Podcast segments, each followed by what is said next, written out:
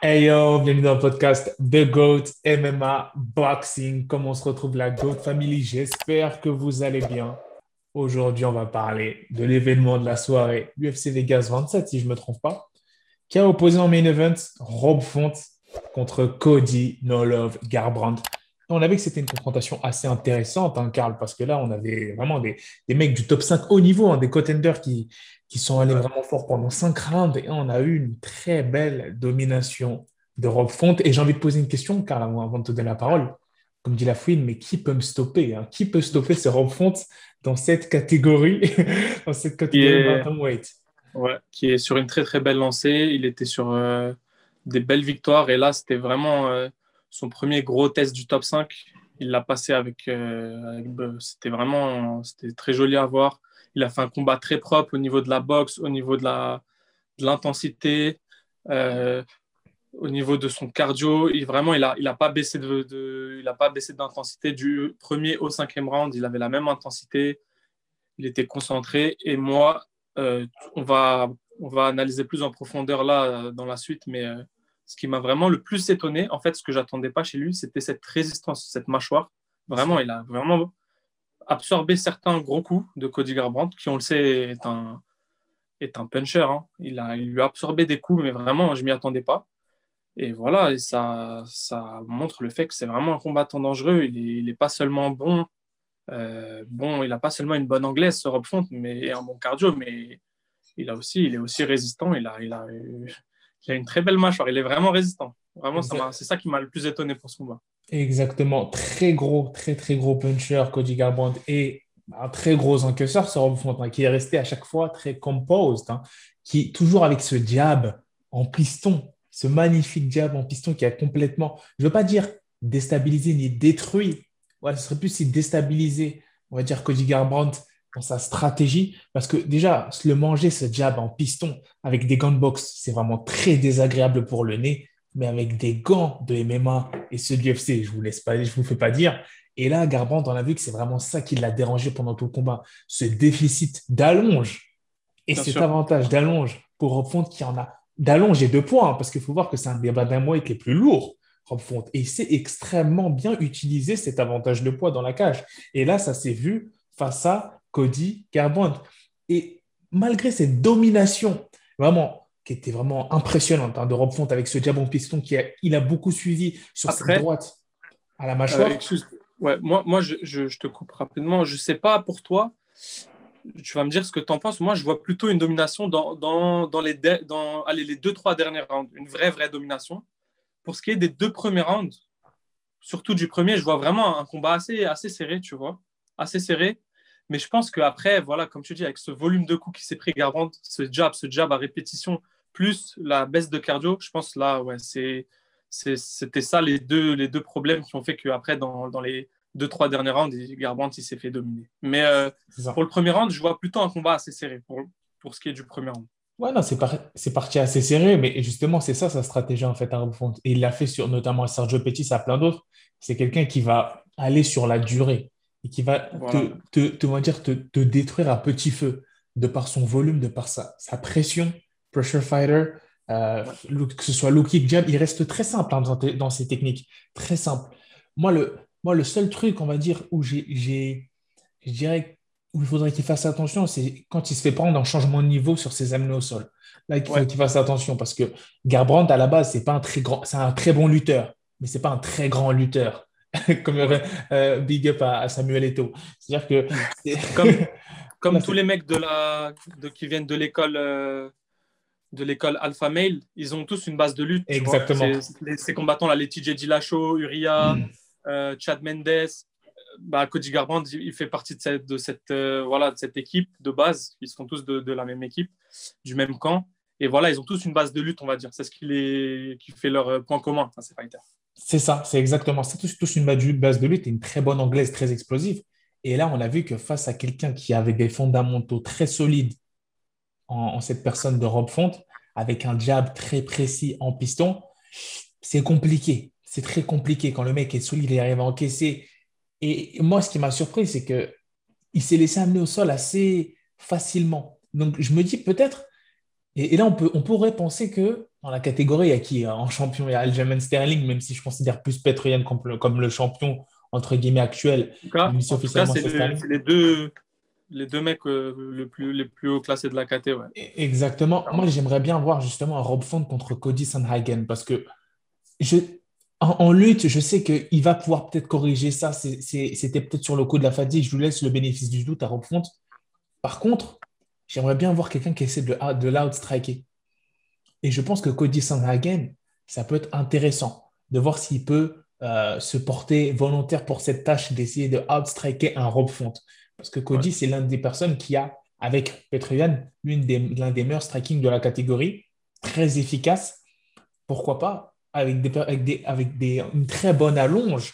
Et c'est ça, on voit que ce qui permet à Rob Font de prendre la, toujours l'ascendant sur son adversaire, c'est le volume, l'allonge et le, la, distance et surtout la pression, mais aussi l'avantage de poids sur ses adversaires. Il fait un très gros cutting.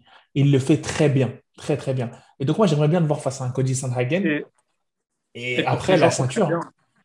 Bien. sûr, bien sûr. Parce que là, pour revenir à ça, au sujet de la, plus général de la KT dans laquelle il est, là, tu vas avoir un combat Sandhagen contre Dillashaw qui va arriver. Et Rob Font, il l'a dit hein, après sa victoire, il l'a dit à, à l'antenne de l'UFC. Il a dit Moi, là, euh, pour ce que je vois pour le futur de ma carrière, ça va être ou de prendre le gagnant entre Dillashaw et Sandhagen pour faire un combat pour voir qui sera le, le contender numéro 1. Attends, ce qui, qui, a dit ça? Ce qui a dit ça? Rob Font. Rob Font, ok.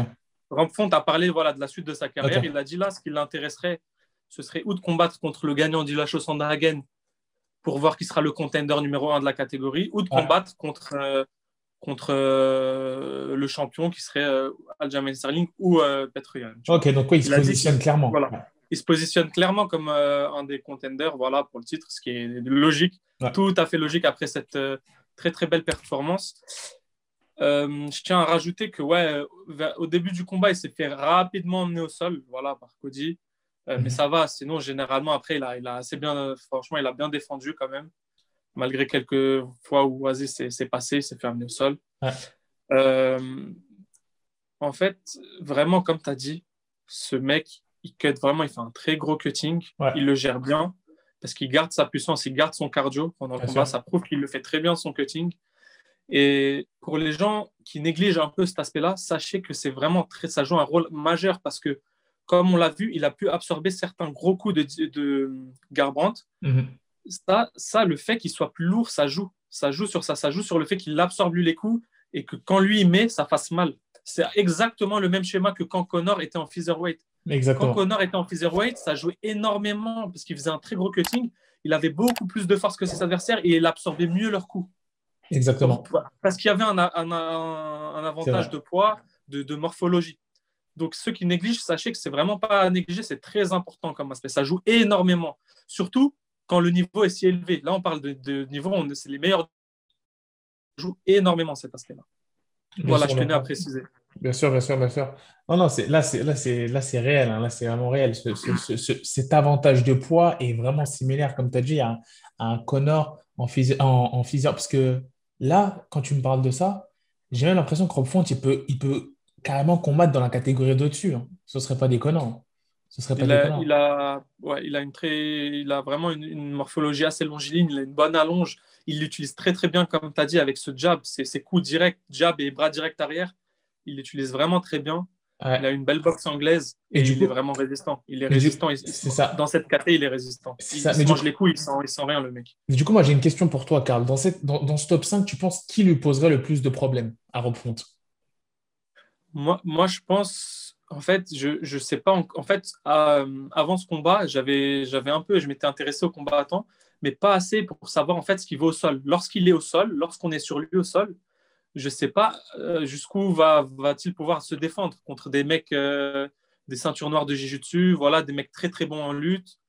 Il faut, voir en fait, moi je pense, là où on peut lui poser le plus problème, c'est en l'amenant au sol et en faisant un travail, euh, voilà, un travail de sape au sol. Je pense que c'est ce qui pourrait le plus lui poser de problème. Et encore, je ne sais pas, ça se trouve, il a une très très belle défense sol. Je n'ai pas assez en fait d'infos là-dessus.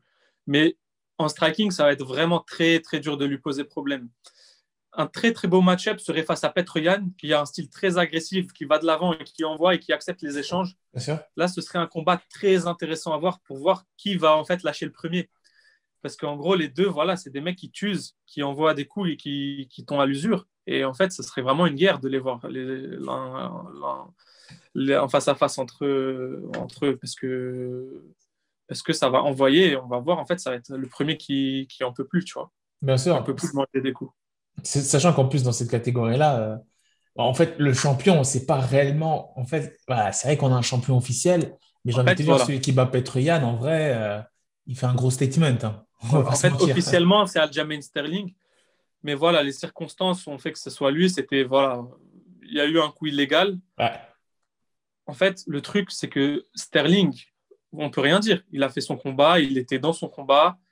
Euh, voilà, il a, il, a, il a mangé un coup illégal, un gros coup quand même. Mais euh, en fait, il se faisait dominer pendant le combat Sterling. Il se faisait clairement dominer. Et on ne l'a pas senti voilà, dans mesure de finir Petroyan, même mhm. si ce coup n'avait pas eu lieu. Donc, jusqu'ici, pour l'instant, voilà, moi, comme toi, je n'ai pas vu quelqu'un qui a mis à mal Petroyan, qui l'a dominé. On va voir. Là, là, il y a des très bons contenders. Tu as, as Dilacho qui est, qui est un combattant, euh, voilà, on sait tous, un exceptionnel, qui a battu deux fois Garbrandt. C'est l'ancien champion de la KT. Là, là on va, ça va être intéressant. Tu as Sandhagen, euh, le mec, euh, un des seuls mecs avec Ortega à avoir mis KO Frankie Edgar. Frankie Edgar, le mec, c'est un vétéran. Il a je sais pas combien de combats à l'UFC. Il se fait jamais mettre KO. Le mec, il, mange un genou sauté. Ça m'a choqué. Ça m'a choqué. Ça m'a choqué. Donc là, là as là, vraiment, là, quand, tu, quand tu regardes l'UFC, tu prends de la catégorie poids léger à en dessous, c'est incroyable. Il y a vraiment un panel de combattants dans chaque caté, dans les poids, plus, dans les poids voilà, de, de voilà, 69 kg à en dessous. Toutes les KT, elles sont bondées de, de combattants. Genre le top 5, ça va être très très dur de les bouger, ces combattants. Il n'y a, que des, des mecs euh, qui, qui, ont le niveau d'être champion. Et c'est vraiment magnifique à voir. Et, et vraiment, on, est régalé par, le, par, ce qui se passe à l'UFC en ce moment. Il n'y a, que, des, que des beaux match-ups. Que, moi, je, je hâte de, j'ai hâte de voir. Moi, là, pour moi, vraiment, n'importe qui du top 5 peut être champion. Euh, c'est réel. C'est une, une, réalité.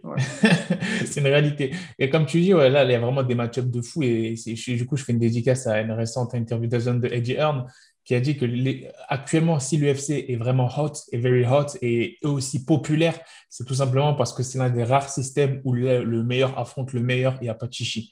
Et parfois, il est un peu jaloux justement en boxe anglaise de ce système-là. On ne le répétera jamais assez. C'est ce qui fait pour l'instant que qu'on est, qu'on est régalé par l'UFC. Tout simplement. Mis à part Connor, allez, mis à part Connor, qui fait un peu ce qu'il veut. C'est l'électron libre. Mis à part lui, c'est vrai que ça se passe comme ça, l'UFC. On ne peut pas nier. C'est vraiment Dana et, et, ses, ses, collègues qui décident. Mais euh, jusqu'ici, voilà. Et j'espère que ça va rester comme ça le plus longtemps possible parce qu'on est vraiment régalé par les matchs. C'est ça, c'est ça, ça, Non, c'est réel, c'est réel. Bah écoutez, en commentaire, dites-nous hein, qui vous voyez potentiellement comme euh, futur adversaire de Rob Font et qui vous voyez surtout lui poser énormément de problèmes. Nous, on aimerait bien savoir parce que là, pour l'instant, on voit un futur contender qui a cette ceinture, ce gold en vue et qui ne compte se laisser faire arrêter par personne. Littéralement, franchement, en marche. Parce que franchement, là, niveau striking, ça va être dur. Je vois pas comment. Peut-être, peut-être en variant, peut-être un mec qui pourrait apporter un low kick vraiment dangereux ou qui pourrait le gêner sur ses appuis. Dites-nous ce que vous en pensez. Est-ce que euh, quand on parle striking, est-ce que les low kicks seraient la clé? Est-ce que ce, ce low kick au, au mollet serait la clé peut-être? Dites-nous ce que vous en pensez. C'est ça. Dites-nous ce que vous en pensez. Sur ce, bah, nous, on va se retrouver pour de nouveaux épisodes, de nouvelles aventures. N'oubliez pas de liker, partager, vous abonner au Instagram de go du MMA Boxing. Et on vous dit peace, la famille.